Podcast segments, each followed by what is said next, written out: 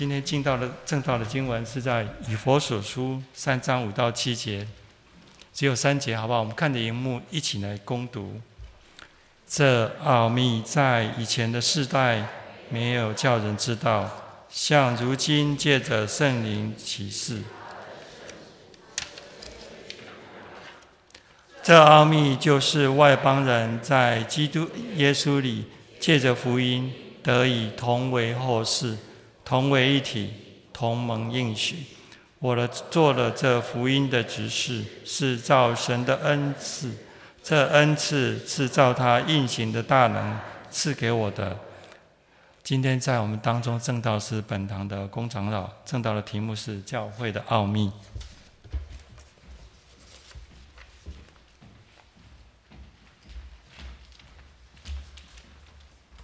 谢谢顺贤执事。各位弟兄姐妹们平安。呃，在座有一些弟兄姐妹们可能知道啊，我和大伟在上个月去意大利自助旅游了三个星期。这是从新冠疫情开始以来，我们第一次比较长时间的，也是比较到一个远的地方去去旅游。三个星期，当然啊、其实蛮累的啊，但是呢，也玩得非常的开心。这次我们去意大利呢，去了四个城市，我们从米兰开始，到威尼斯，然后到佛罗伦斯，最后呢是到罗马。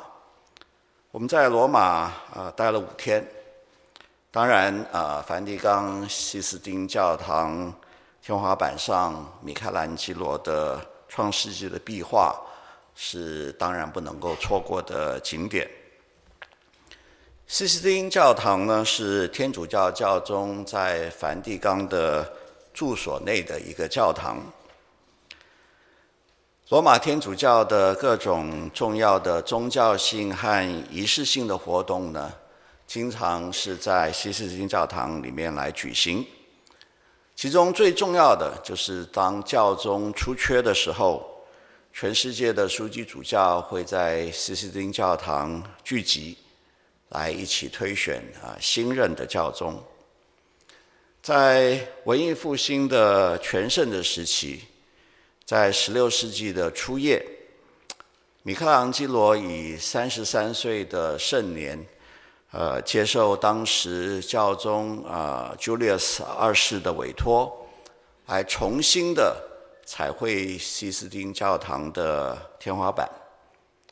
在这个之前，米开朗基罗是以呃雕塑而闻名的。他所雕刻的圣母玛利亚哀悼从十字架上面写下来的耶稣和呃一个高达五公尺的大卫的像，已经备受人的推崇。但是呢，绘画在这个之前并不是他所为人知的强项。米开朗基罗在接受了委任之后呢，将近呃四年的时间，他几乎是不眠不休的在高达六十公尺，啊、对不起，高达二十公尺，也就是现在以现在来讲，大概是六层楼的呃高的天花板上面。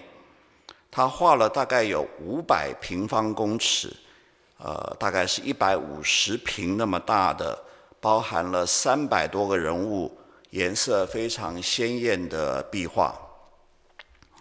其中最引人注目的是在天花板的中间的六幅，以创世纪一到三章为主题所画的神的创造和人的堕落。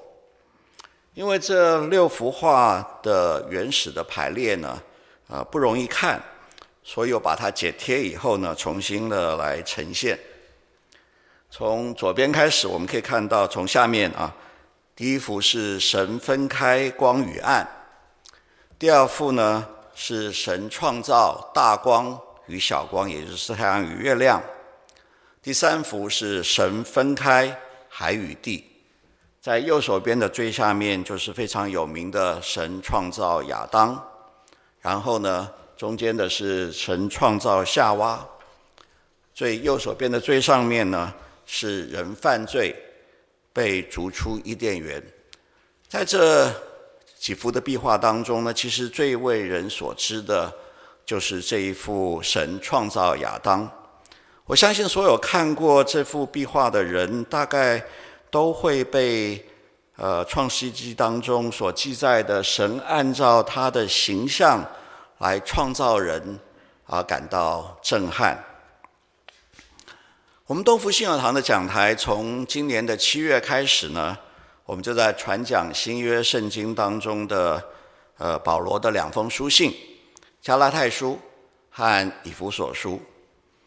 我们长老会的开山祖师呃加尔文，他在注释新约圣经的时候呢，也把加拉太书和以弗所书放在一起来注解。从表面上看起来，加拉太书和以弗所书是两卷非常不同的书信。加拉太书的护教的性质是非常强烈的，保罗可以说是情绪非常激动的。反驳使加拉太教会走偏的犹太律法主义，保罗特别强调耶稣基督救赎恩典的完全完整。但是保罗在写以弗所书的时候呢，他的语气却非常的平和。在书信的当中，我们可以看到保罗所写的充满了对神的颂赞，以及为圣徒们的。祷告。然后这两封书信看起来非常不同的书信呢，却有一个共通的主题，那就是神在耶稣基督里的新创造。圣经告诉我们，神创造了世界，一切都甚好，但是人却堕落了，人陷在了罪恶的当中。被罪恶所捆绑，于是神所创造的这一个美好的世界，就成为了今天的悲惨世界。神其实是在人堕落的那一个刹那、那一个时刻，就立刻展开了拯救的行动。而在时候满足的时候，从我们人的历史来讲，两千多年前的时候，神差遣他的爱爱子道成肉身。在耶稣基督里，他开始了新的创造。神要建立、重新的建立这个美好的世界，这是整本圣经的故事，也是我们人类的故事。我们每一个人其实都参与在这个当中。加拉太书的第二章的第二十节说：“我已经与基督同钉十字架。”现在活着的不再是我，乃是基督在我里面活着，并且如今，并且我如今在肉身活着，是因信神的儿子而活。他是爱我，为我舍己。以弗所书第二章的十四到十五节说：基督使我们和睦，将两下合而为一，拆毁了中间隔断的墙。而且以自己的身体废掉冤仇，就是那记在律法上的规条，为要将两下借着自己造成一个新人，如此便成就了和睦。这两段经文可以说非常简单扼要地说明了加拉太书和以弗所书所共同强调的，在基督里面的新创造。但是从这两段经文的当中呢，我们也可以看出来，加拉太书和以弗所书所侧重的有所不同。加拉太书所侧重的是基督里新造的个人，而以弗所书所侧重的是基督在基督里所新造的群体。换句话说，就是教会。今天。我要讲的经文是以弗所书，经文的范围是以弗所书的第二章的十一节到第三章的十三节。在进入今天我要讲的经文的范围之前呢，我们先来了解一下保罗在写以弗所书的时候，他的整体的安排，也就是说，啊以弗所书的写作的大纲。圣经对于以弗所书的大纲很难得的啊，比较有共识。基本上，圣经学者都同意以弗所书可以分成两个大的部分。第一到第三章是使徒保罗对于基督徒在基督里得到新生命的这一个真理的教导与阐释，而第四到六第六章呢，则是基督徒在得到这个从基督而来的新生命之后，要怎么样的在现实的生活的当中，在现在的这个世界的当中活出来。这一个在基督里所得来的新生命，在第一个部分真理的教导的当中，保罗在一开始的时候，他就用了一个长达两百五十七个字的句子来颂赞神。借着这一口，借着这个一口气，好像是停不下来的对神的颂赞，保罗呢也向信徒们说明了。神在基督里的救赎，也就是他的新造的计划。然后呢，保罗就进入了祷告，他为圣徒们能够真正的知道、真正的认识这个神的伟大的救赎的计划，这个新造的计划，而在祷告。保罗在结束祷告之后，他就提醒信徒们说。神不单仅仅是计划救赎、计划重新的创造，他已经开始实行了。就我们信徒的个别的生命而言，在他的恩典的当中，他已经施行了拯救。他把我们从原先顺服于罪、放纵私欲和神分离的这样子死亡的状态的当中，解救了出来。使得我们和基督一同复活，不但和基督一同复活，他还预备我们成为他的同工，成为承造他恩典的器皿，成为他施恩的管道。所以得救的生命，并不仅仅是个人的，更是群体的。就好像神起初创造人。他不是只创造了亚当，他是造男造女。他说一个人独居不好，要有配偶帮助。当神呼召亚伯拉罕的时候，他应许亚伯拉罕要成为大族、大国，而且要成为别人，甚至于天下地上万族的祝福。保罗在以弗所书的第二章的后半段，以及在第三章的前半段，也就是我今天所要讲的经文的范围，他特别说明神在群体当中的心意和作为。神不仅仅是要拯救、恢复我们个别的人，更是要恢复整个伊甸园，使得这个堕落的世界再一次的。成为伊甸园，成为神永远时刻同在的新天新地。而在神的这个救恩完全成就的基督再来的日子之前，这个逐渐恢复的新天新地，这个逐渐恢复的伊甸园，就是新约的教会，也就是得救圣徒的群体。但是教会。是很难的。我们个人跟神的关系其实不是太难。神到底看不见、摸不着，神也不会经常的干涉你。即使我们心里面偶尔有圣灵的提醒，我们假装没有听到，假装没有听懂，我们就可以不顾了。但是教会就不同了，牧师、长老、传道、小组长，我们的弟兄姐妹都是真实存在的人，他们都会影响到你。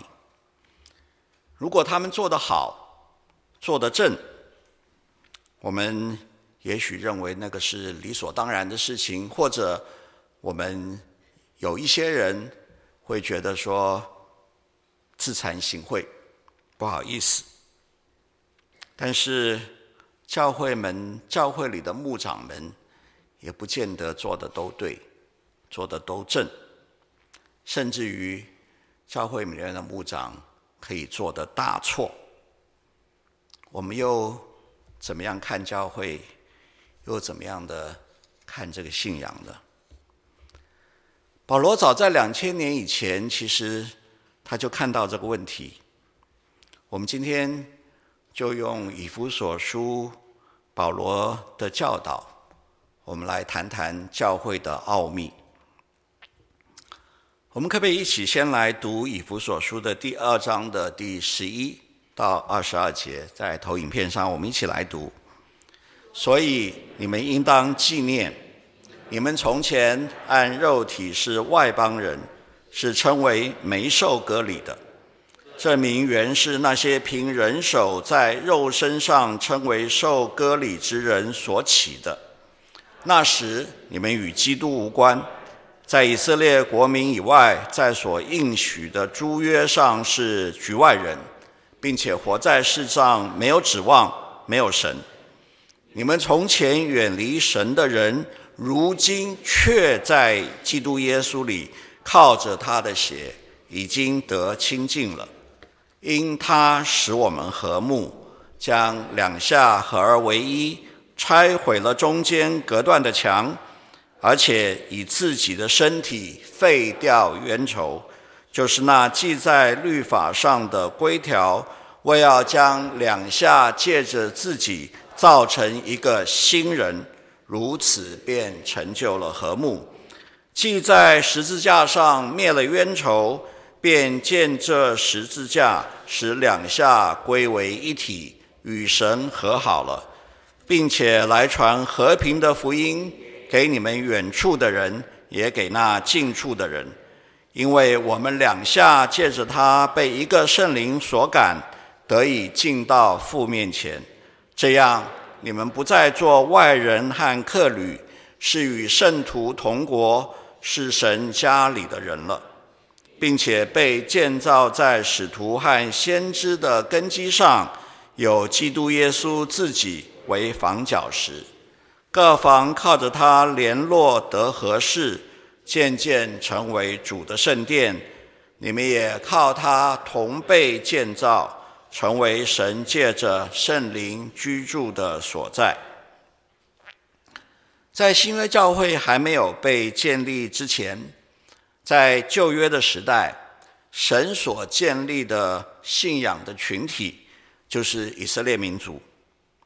和新约的教会一样，以色列是神所选召、所呼召的子民。以色列人作为亚伯拉罕的子孙。他们承受神对亚伯拉罕的应许，也是神对，也是神对天下万族施恩的器皿。到了新约的时代，耶稣基督在十字架上面完成了救赎的恩典。在他复活升天之后，圣灵在五旬节普遍的降下，教会就被建立了。这个新约的教会是耶稣基督用他自己的身体所建立的。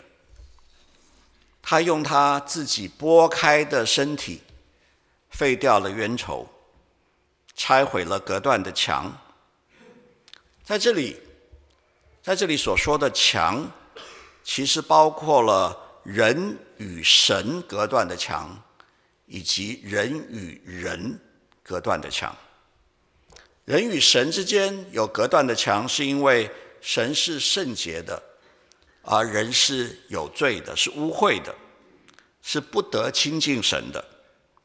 但是耶稣基督在十字架上面，他所剥开的身体，他所流出的宝血，洗净遮盖了我们的污秽，使我们得以亲近神。人与人之间的隔断。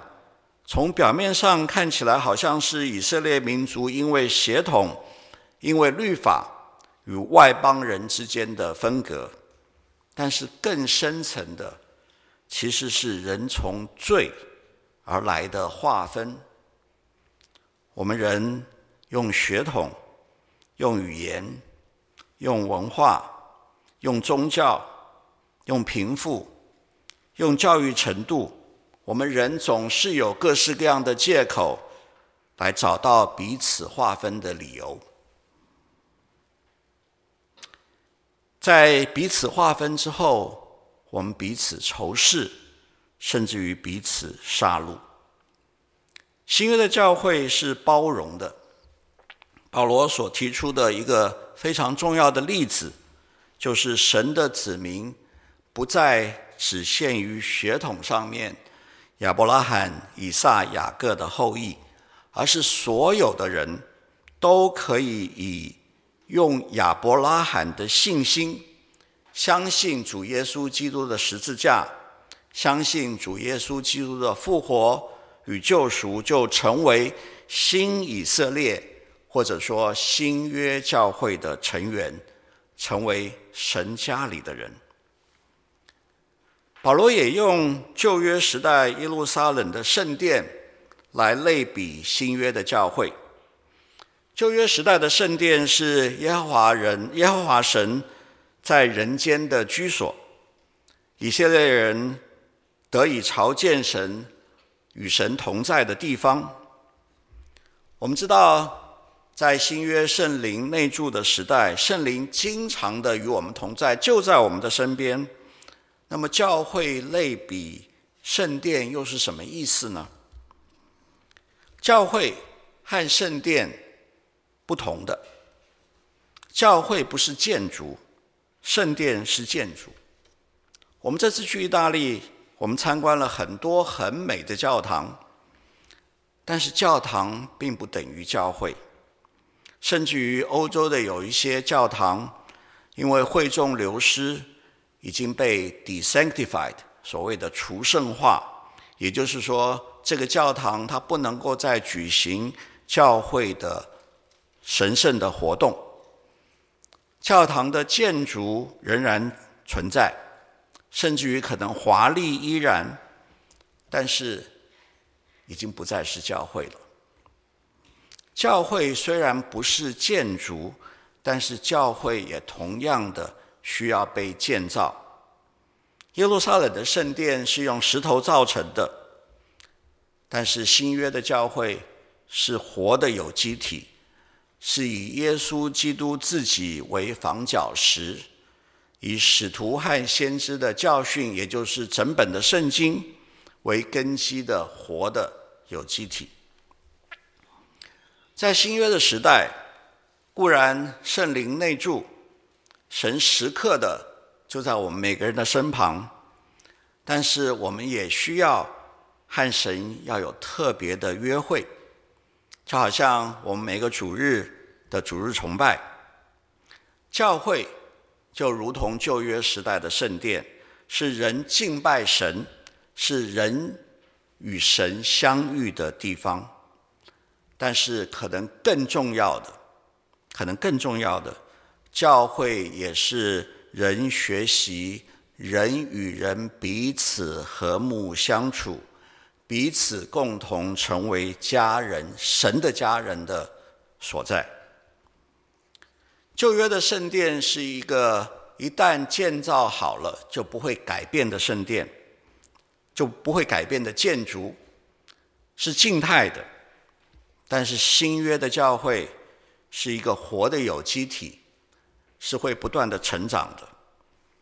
旧约圣殿的华美是来自于建材的精美、宏伟的设计、内装的奢华，还有典礼的庄严。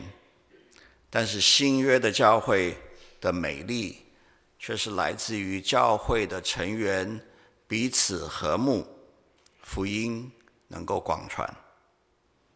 而且我们也发现圣灵的内住。似乎不仅仅是个人的事，也是群体的事。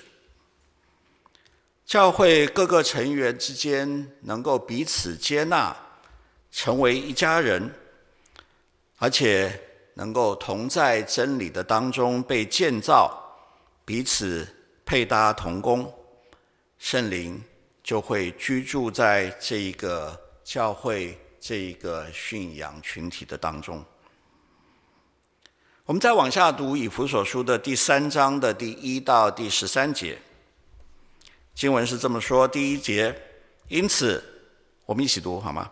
第一节，因此，我保罗为你们外邦人做了基督耶稣被囚的，替你们祈祷。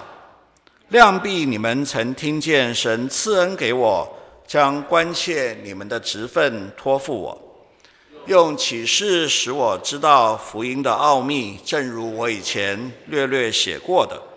你们念了，就能知道。我深知基督的奥秘，这奥秘在以前的世代没有叫人知道，像如今借着圣灵启示他的圣使徒和先知一样。这奥秘就是外邦人在基督耶稣里借着福音得以同为后嗣，同为一体，同盟应许。我做了这福音的执事，是照神的恩赐。这恩赐是照他运行的大能赐给我的。我本来比圣徒中最小的还小，然而他还赐我这恩典，叫我把基督那测不透的丰富传给外邦人，又使众人都明白这历代以来隐藏在创造万物之神里的奥秘是如何安排的。我要借着教会。使天上执政的、掌权的，现在得知神百般的智慧，这是造神从万世以前，在我们主耶稣基督里所定的旨意。我们因信耶稣，就在他里面放胆无惧、笃信不疑地来到神面前。所以。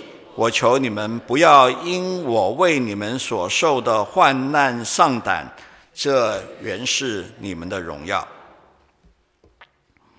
保罗在阐明了神在基督里建立了新约的教会，就好像一个新的创造之后，他非常的兴奋，他迫不及待的想要进入到赞美与祷告的当中，但是他立刻的发现，现在。他自己在罗马被监禁受苦的状况，需要向圣徒们说明。大能又荣耀的上帝既然重新创造了，而且他保罗又是受神交付特别的任务，参与在这个重新创造，负责向非以色列人传福音。将他们带入教会，成为新创造的一份子，这样子一个重要任务的使徒，结果他保罗竟然被关在监狱的当中受苦，这是怎么回事？同样，今天的我们，当我们在过去的这两千年的历史当中，我们看到教会的状况。我们看到教会的种种的不堪，甚至于今天教会的状况，我们或许也同样会问：教会这个神的重新创造，好像并没有比原来的堕落的，在最终败坏的世界有什么进步？两千年以来的教会历史。的确，充满了令我们汗颜的地方。在罗马康斯坦丁大帝定基督教为国教之前，基督徒会被抓，会被迫害。但是之后呢？之后非基督徒会被抓，被迫害。十字军东征。是奉基督的名，但是十字军东征烧杀掳掠，种下伊斯兰教徒和基督徒之间的仇恨，甚至于直到今天，九一一的恐怖分子仍然以报复十字军东征作为他们恐怖行动的理由。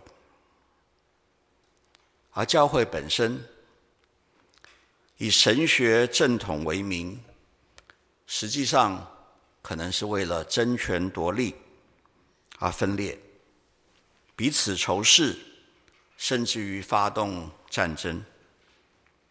十一世纪，罗马天主教和东罗马帝国讲希腊文的东正教分裂，导致在第四次十字军东征的时候，效忠于罗马天主教的十字军调转矛头，劫掠了当时东正教的中心，也就是东罗马帝国的首都君士坦丁堡，大大削弱了东罗马帝国的国力，以至于东罗马帝国最后亡于信奉伊斯兰教的奥土曼帝国。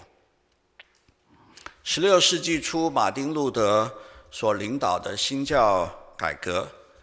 固然导正了罗马天主教一些不正确的做法以及一些不正确的教义，但是新教与罗马天主教之间，甚至于新教之间各个不同宗派的冲突，导致欧洲在十六到十七世纪这两百年当中多次的大规模的宗教战争。根据估计。宗教战争在这两百多年的时间，造成了最少七百万，最多可能达到一千七百万欧洲的人民的死亡。即使到现在，我们仍然听到教会的各种丑闻，罗马天主教神职人员的性侵，以及其后的遮盖的事件。到现在仍然深不见底。罗马天主教教廷的财务的黑盒子也没有见到任何的光明。我们自己基督新教也没有什么可以骄傲的地方。美国大型教会知名的牧师敛财自肥，甚至于他们丝毫的不以为意，反而。传播错误的所谓的成功神学，生前备受尊敬的护教牧师，后来被发现其实是一个性侵的累犯。所谓福音派的信徒，却支持种族歧视。这种教会的丑闻不是在西方的教会而已，在台湾的教会。我们也常常听到如此不堪的教会，怎么会是神的拯救、神的新创造的重要甚至于不可或缺的环节？保罗说：“这是奥秘，教会的奥秘，福音的奥秘，神的奥秘。”保罗他首先说：“这奥秘。”就是外邦人在基督耶稣里借着福音得以同为后世，同为一体，同蒙应许。这句话从字面上解释，当然就是说，从前在旧约时代，我们只知道以色列人、犹太人是蒙应许的，是神的子民。但是神的奥秘是，这些原先被认为是外人的外邦人，因为信耶稣基督，也能够成为神的孩子。以色列人和外邦人是可以彼此成为同一个身体上的肢体，能够一起来承受神所应许的产业。但是从刚才教会如此不堪的角度来看的话，我们是否也能够从这一句话里面想到说，即使教会出了这么多的丑闻，如此不堪，我们是否仍然以教会为我们的家？我们是否仍然能够认那些犯错的弟兄姐妹们为我们的家人？只要他们能够悔改，仍然在基督里。或许教会的奥秘是在人际的关系的上面。我们要把眼光从犯错的人所犯错的事情的上面，甚至于要把我们的眼光从那些犯错的人的身上放回到我们自己，也不过是蒙神拣选的罪人。我们都是蒙神拣选，我们都是神家里面的人，这个事实的上面，保罗所说的第二个奥秘，保罗说：“我做了这福音的执事，是照神的恩赐，这恩赐是照他运行的大能赐给我的。我本来比众圣徒。”中最小的还小，然而他还赐给我这恩典，叫我把基督那测不透的丰富传给外邦人，又使众人都明白这历代以来隐藏在创造万物之神里的奥秘是如何安排的。保罗说，他受神之命来传这个奥秘，他毫没有毫无资格。这并不是保罗谦虚啊。因为在神的智慧的面前，保罗的学问就好像萤火虫的光和太阳的光来相比，但是神仍然托付了给保罗，不是因为保罗有学问，而是因为保罗愿意。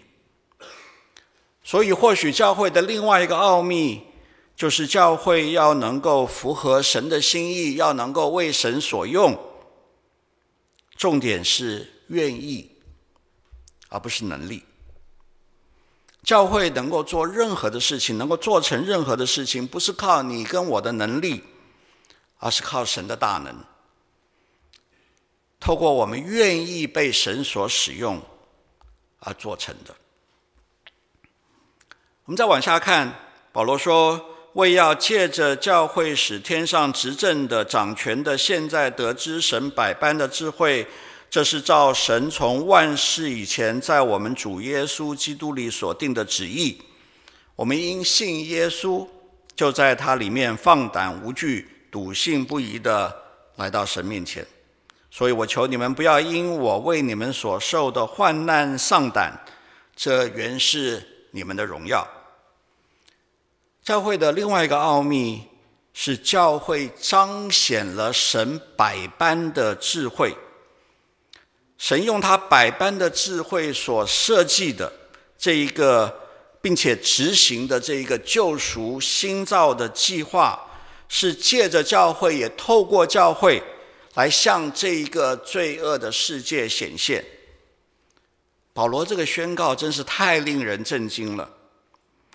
在我们的眼光的当中，在我们眼光的教会的历史的当中，如此不堪的教会，竟然是神百般智慧的彰显，这实在难以了解。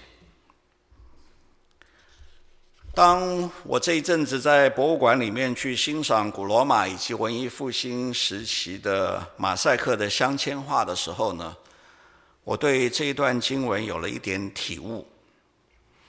如果我们很近距离的看马赛克的话，不过就是一些彩色的石头碎片，似乎很杂乱的拼凑在一起。但是，当我们有足够的距离去欣赏整幅图案的时候，我们就会发现那些近看似乎没有任何意义的石片。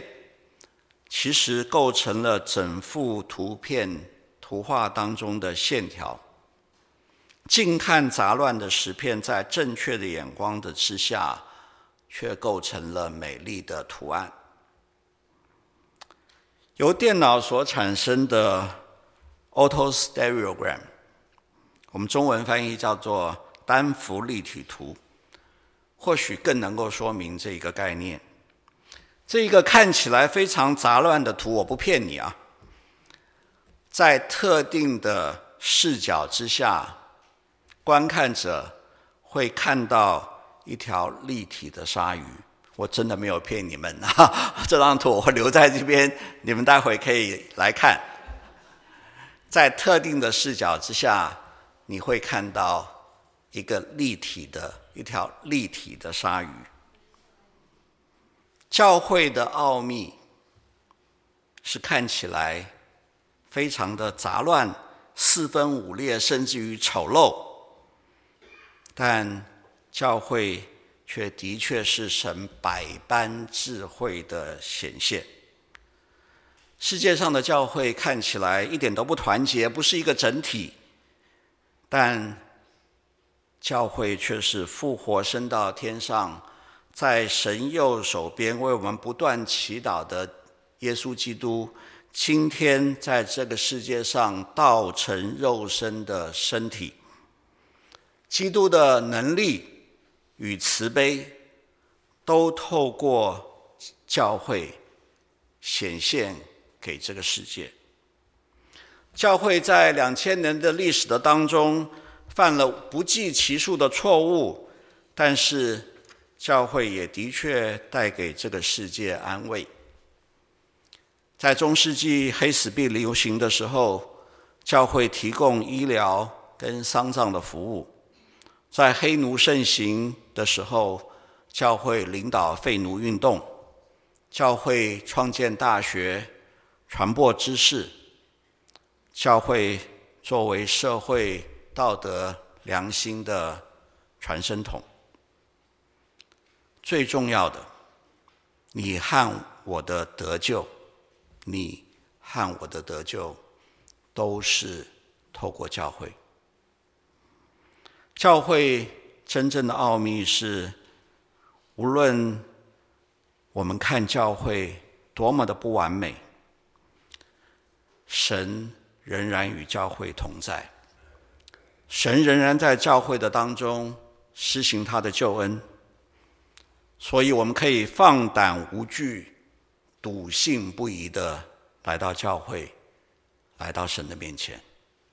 我们一起祷告。主耶稣，谢谢你重新的创造，并且把我也纳在你的新创造的当中。这是何等令人兴奋的事！主啊，我也感谢你把我摆在教会的里面，使我能够经历你的奥秘，使我能够学习不看别人的错误。不看别人的短处，只看你的恩典。我虽然无能，但我愿意被你使用，成为你施恩的器皿。虽然我们眼睛看得到的教会，包括东福信友堂，有很多的不完美，甚至于很多的丑陋，求你使我仍然能够笃信不疑、放胆无惧的。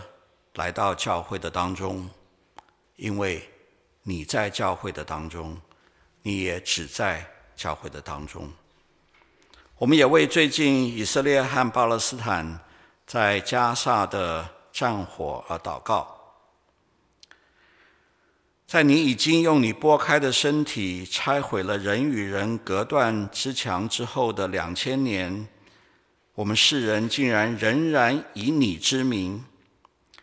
在地中海东岸的这块土地上面，去彼此争夺、彼此杀戮。主啊，求你赦免。我们求你开我们的眼睛，开我们的心，让我们能够认识。